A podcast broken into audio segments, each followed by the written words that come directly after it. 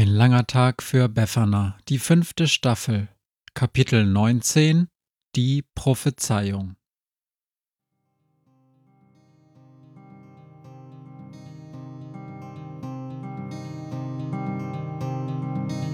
Wenn der Wind einsam durch die Straßen fegt, wenn die kalte Nacht sich auf die Häuser legt, wenn in Fenstern Weihnachtsschmuck ins Dunkel scheint, dann sind Befana und ihre Maus nicht weit.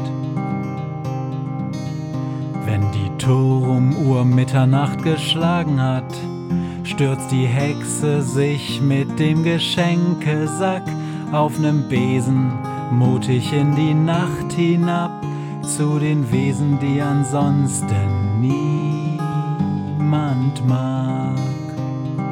Weihnachtshexe Befana ist für alle Monster da. Alle Ratten, Kakerlaken, Geister, Spinnen, Feuerdrachen, alle unsichtbaren Ungeheuer, Zauberzeitmaschinenbauer freuen sich schon das ganze Jahr auf den Winterwind, denn der bringt eine Weihnachtshexe namens Befana.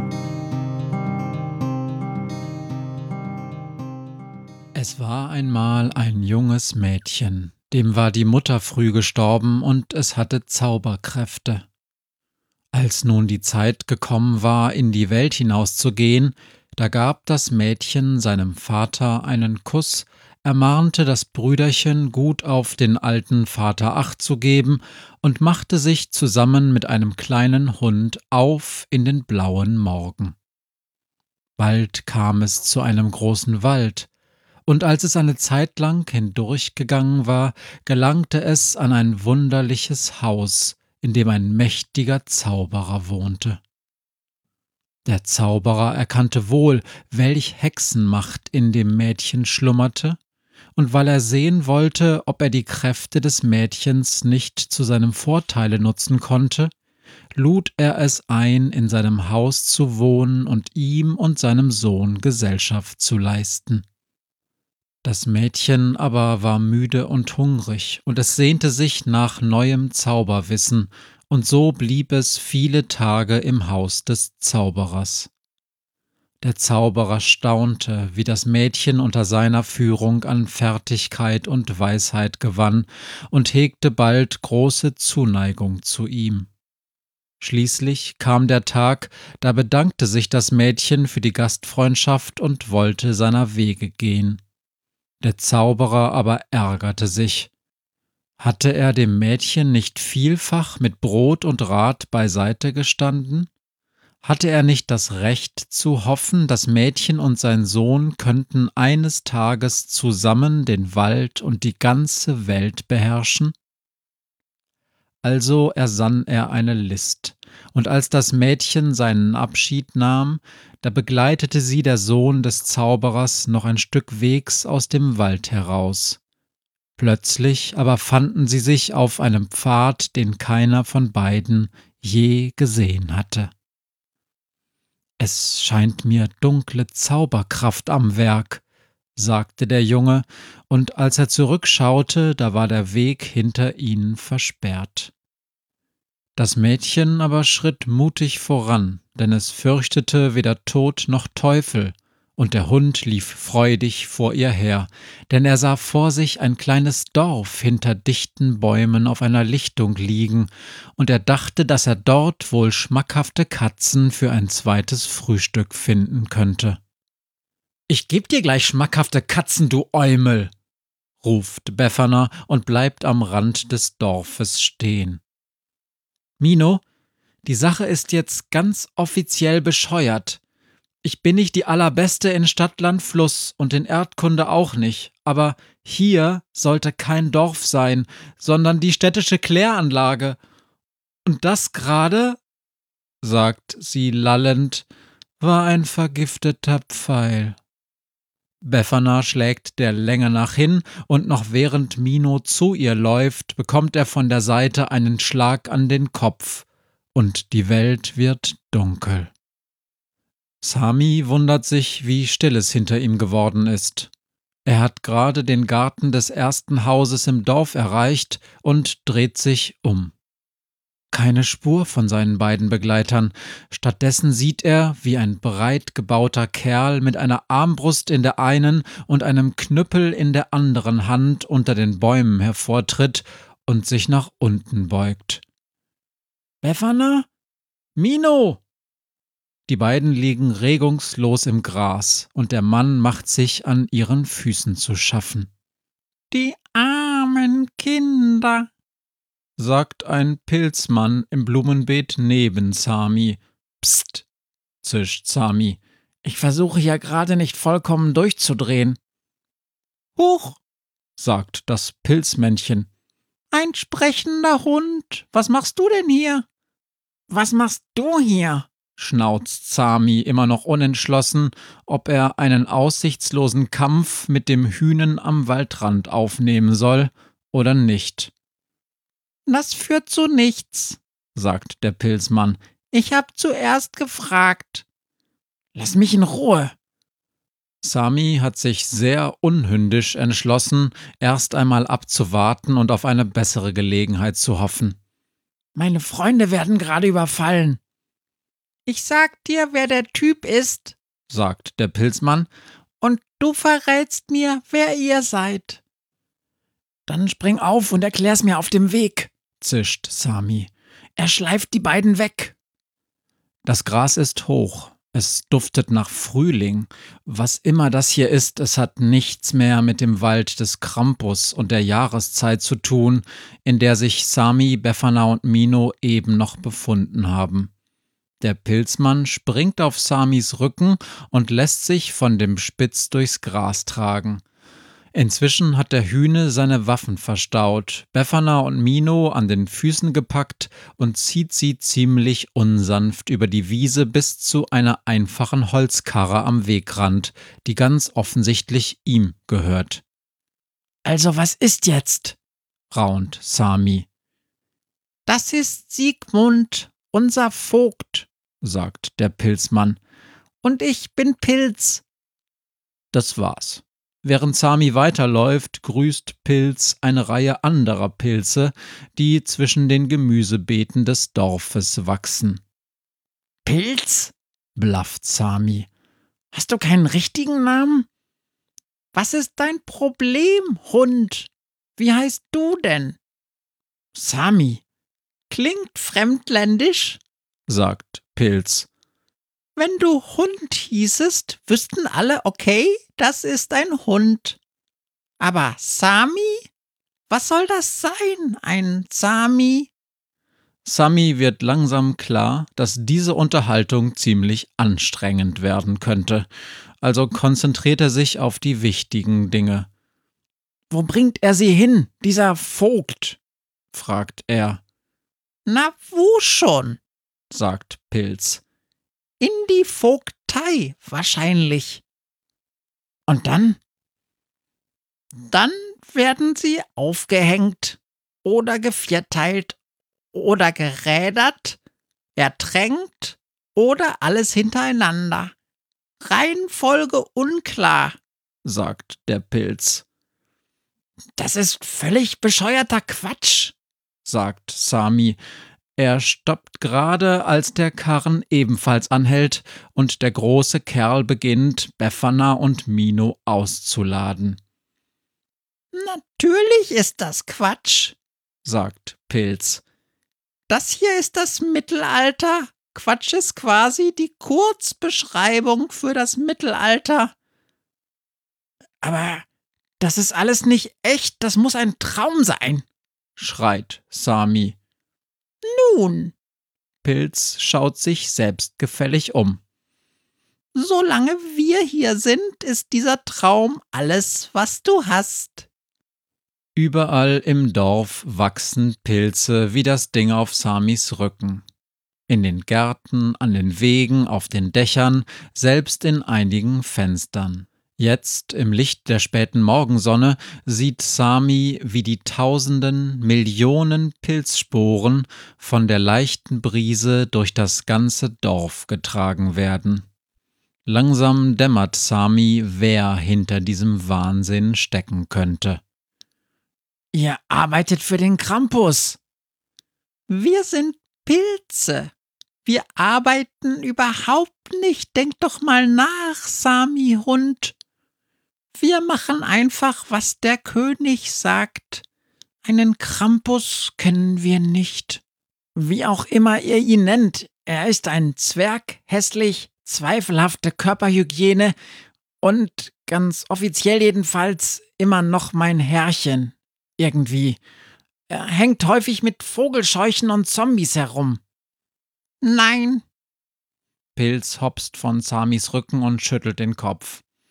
Es heißt, der König sei ein alter, weiser Mann, und der einzige Zwerg hier in der Gegend ist Knobs, unser lieber Schmied. Sami beobachtet gerade noch, wie der Vogt Befana und Mino in die Vogteibaracke hineinzerrt und die Tür ins Schloss krachen lässt. Zwerg, sagst du. Das ist vielleicht ein Anfang, sagt Sami, und Pilz zeigt mit seinem Hütchen nach links, die Straße herunter. Na dann hier entlang. Als Befana erwacht, liegt sie neben Mino in der Ecke eines dunklen Raums. Über sich sieht sie einen kleinen Kreis schwachen Tageslichts. Keine Sorge, Befana, dröhnt ein großer Kerl von einem Tisch auf der anderen Seite des Raums zu ihr herüber. Der Kamin ist sauber. Hier hat seit langem kein Feuer mehr gebrannt. Wo bin ich? fragt Befana. Sie versucht, Mino zu erreichen, doch ihre Hände und Füße sind gefesselt. Bei Sigmund, dem Vogt. Ich hab den Jungen vom Schuster schon geschickt. Die königliche Wache wird in ein paar Stunden hier sein, und dann bringen wir euch zum König. Was ist das hier? Befanas Kopf dröhnt. Manchmal verschwimmt alles vor ihren Augen. Ich weiß genau, wer ihr seid. Der Vogt ignoriert ihre Frage. Die junge Hexe und der Zauberer. Ihr seid die aus der Prophezeiung der Könige. Und an ihren roten Haaren und ihren Eisenaugen sollt ihr sie erkennen, und sie wird begleitet von einem Jungen und einem Fuchs. Ich hab den Fuchs am Rand des Dorfes gesehen, aber er war zu weit weg. Ich hol ihn mir später. Weißt du, dass der König eine Belohnung von zehn Talern zahlt, wenn jemand euch findet? Es klopft. Wer ist da? dröhnt der Vogt. Eine Nachricht vom König. Das ging ja fix. Der Vogt springt auf und öffnet die Tür. Das letzte, was er sieht, ist ein breit grinsender Fuchs und dann die Faust von Knurps, dem Schmied. Sie landet genau auf seinem Gesicht und Siegmund kracht zu Boden. Mann, oh Mann, brummt Knurps.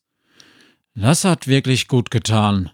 Noch während er Siegmund zurück in die Baracke schleift, springt Sami an ihm vorbei auf Befana und Mino zu.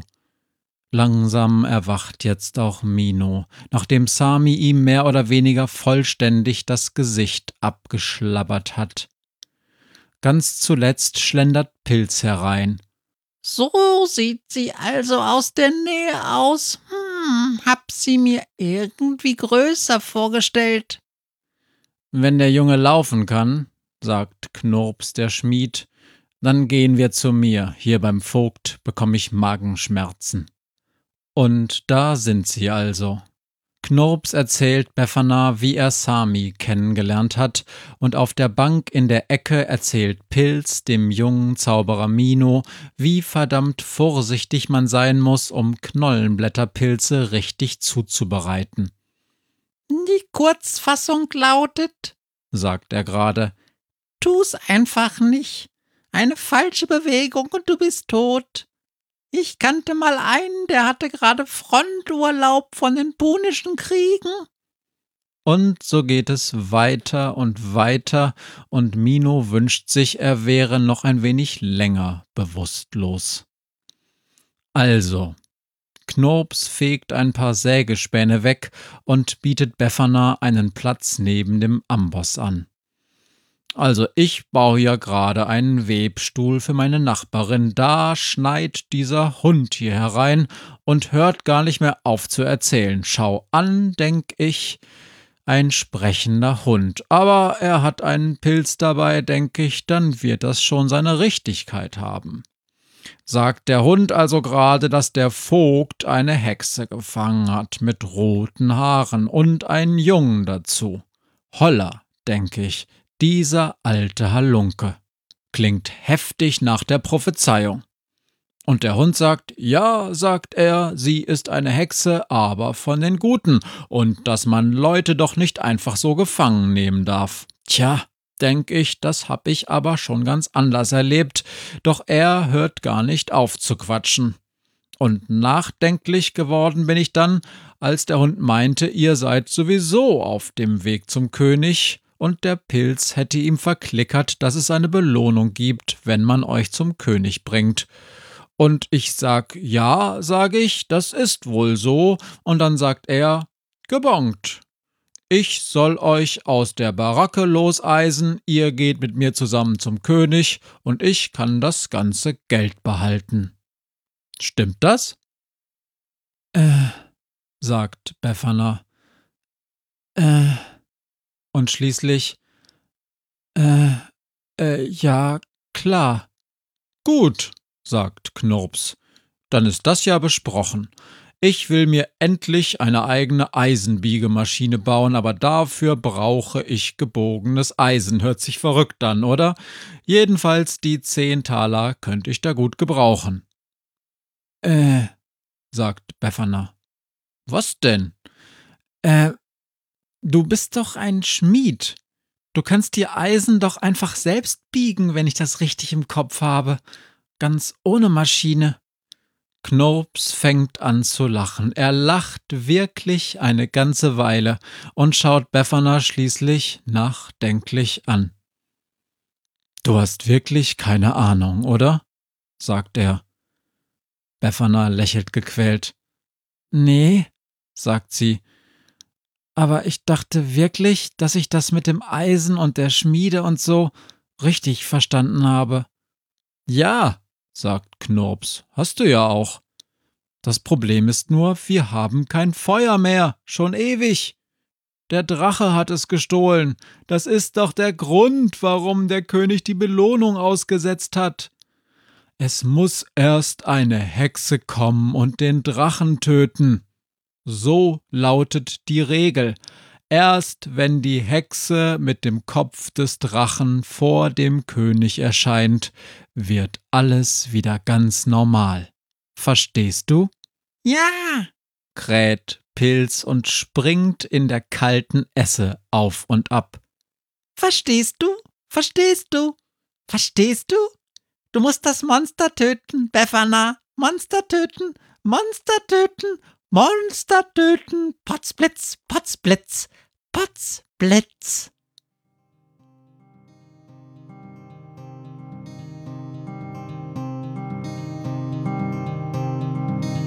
Hört, was mir heut Morgen widerfahren ist. Eine Krähe sitzt auf meinem Fenstersims und sie krächzt von Weihnachtshexe Befana, die sie hoch Himmel fliegen sah.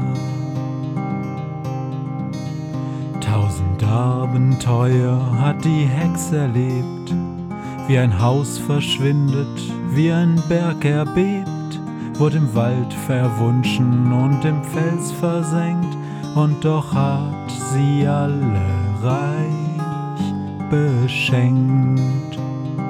Weihnachtshexe Befana ist für alle Monster da. Alle Ratten, Kakerlaken, Geister, Spinnen, Feuerdrachen, alle unsichtbaren Ungeheuer, Zauberzeitmaschinenbauer freuen sich schon das ganze Jahr auf den Winterwind, denn der bringt eine Weihnachtshexe namens Befana.